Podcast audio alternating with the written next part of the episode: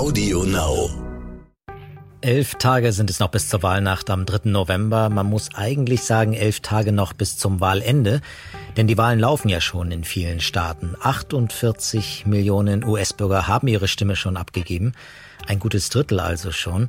Sie warten nicht ab. Sie werden ihre Meinung nicht ändern. Sie haben ihre Entscheidung schon vor der Debatte gestern in der Nacht getroffen. Es war die letzte Debatte und auch wohl die letzte Chance für Donald Trump, den Rückstand auf Joe Biden noch aufzuholen. Ist ihm das gelungen? Ich bin Jan-Christoph Wichmann, US-Korrespondent des Stern und dies ist Inside America, der Kampf ums Weiße Haus. God bless America. Time for us, for we the people, to come together.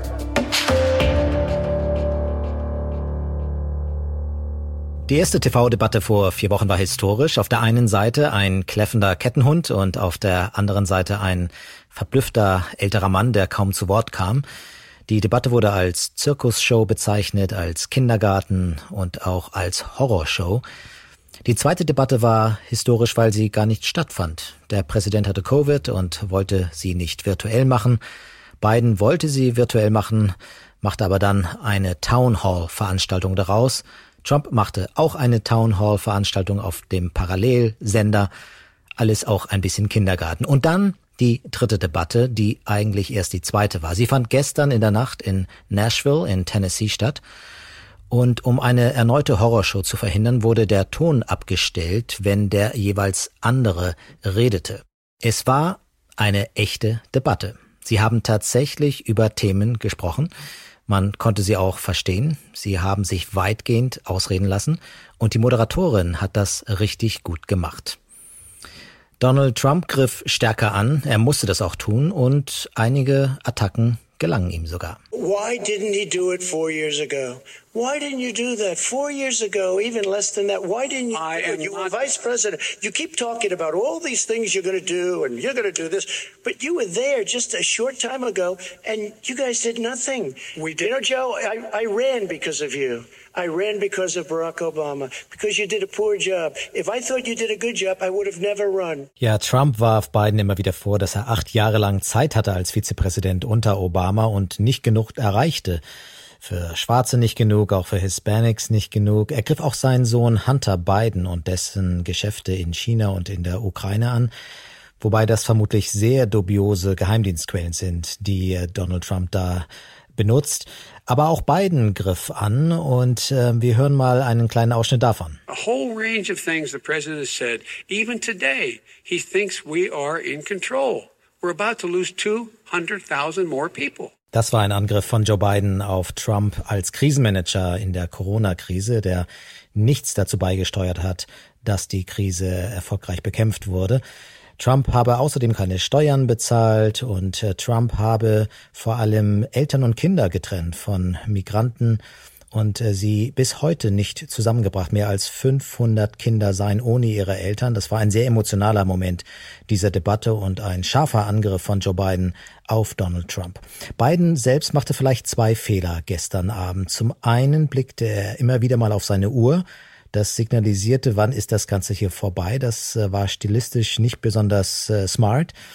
Und äh, er sprach sich überraschend eindeutig für das Ende der Erdölproduktion aus. Ein echtes Statement für den Umweltschutz, könnte man einerseits sagen, aber es könnte ihm den Swing State Pennsylvania kosten, der so verdammt wichtig ist und wo Fracking ein ganz großes Thema ist. Also man wird in den kommenden Tagen mit Sicherheit erleben, dass Donald Trump diese ähm, TV-Ads schalten wird, also die Wahlwerbung, und dort wird immer wieder dieser eine Satz zitiert werden von Joe Biden, der sich äh, gegen die Erdölproduktion ausspricht. Trump wiederum machte zwei große Fehler. Er zeigte überhaupt keine Ansätze, um Corona in den Griff zu kriegen. Äh, Und das ist nun mal das Hauptthema in diesem Wahlkampf. Und er zeigte auch keinerlei Mitgefühl, als es um die staatlich vollzogene, diese grausame Trennung von Kindern und Eltern ging. Diese Familien, die über die Grenze kamen, zumeist mexikanische und mittelamerikanische Familien, denen wurden dann die Kinder weggenommen, die kamen in irgendwelche Heime in den USA und bis heute also zum Teil drei, vier Jahre später sind diese Familien getrennt und die Kinder alleine in den USA und die Eltern oft schon zurück in Guatemala, Honduras oder El Salvador. Etwas weiteres, was Donald Trump sicherlich wieder verkehrt machte, er log wie gedruckt und ähm, das ist auch den meisten Fernsehzuschauern inzwischen sehr wohl bewusst. Zum Schluss folgte dann noch das Abschlussplädoyer und das war besonders interessant. Wir hören mal rein zunächst Donald Trump. We had the best black unemployment numbers in the history of our country. Hispanic, women, Asian, people with diplomas, with no diplomas, MIT graduates, number one in the class. Everybody had the best numbers. And you know what? The other side wanted to get together. They wanted to unify. Success is going to bring us together. Ja, Donald Trump redet nur über den Erfolg, über seinen eigenen Erfolg, über den wirtschaftlichen Erfolg, bis die Plage aus China kam, wie er sagt. Es ging also nur um seinen eigenen Erfolg, das, was er geschafft hat in diesen drei Jahren, vor allem wirtschaftlich. Und dann eine völlig andere Antwort. Auch Joe Biden wurde gefragt, was er denn den Amerikanern sagen würde, wie er dieses Land vereinen würde oder einen würde. Und Hier kam dann Joe Bidens Antwort. I'm an American president. I represent all of you, whether you voted for me or against me. And I'm going to make sure that you're represented. I'm going to give you hope. We're going to move. We're going to choose science over fiction. We're going to choose hope over fear.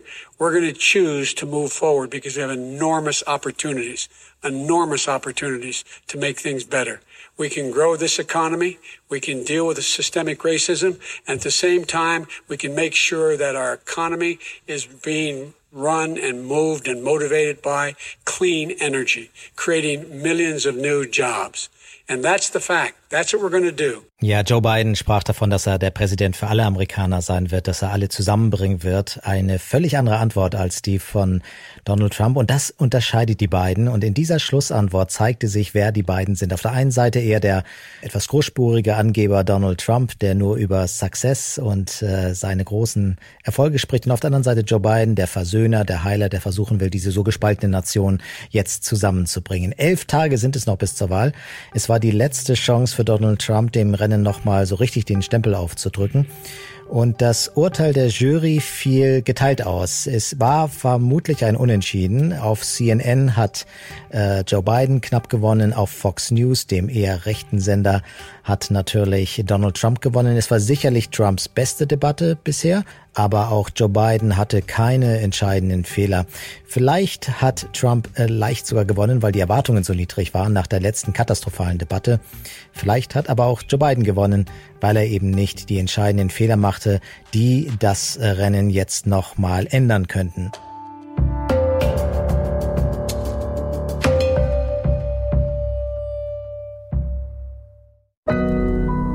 Audio Now.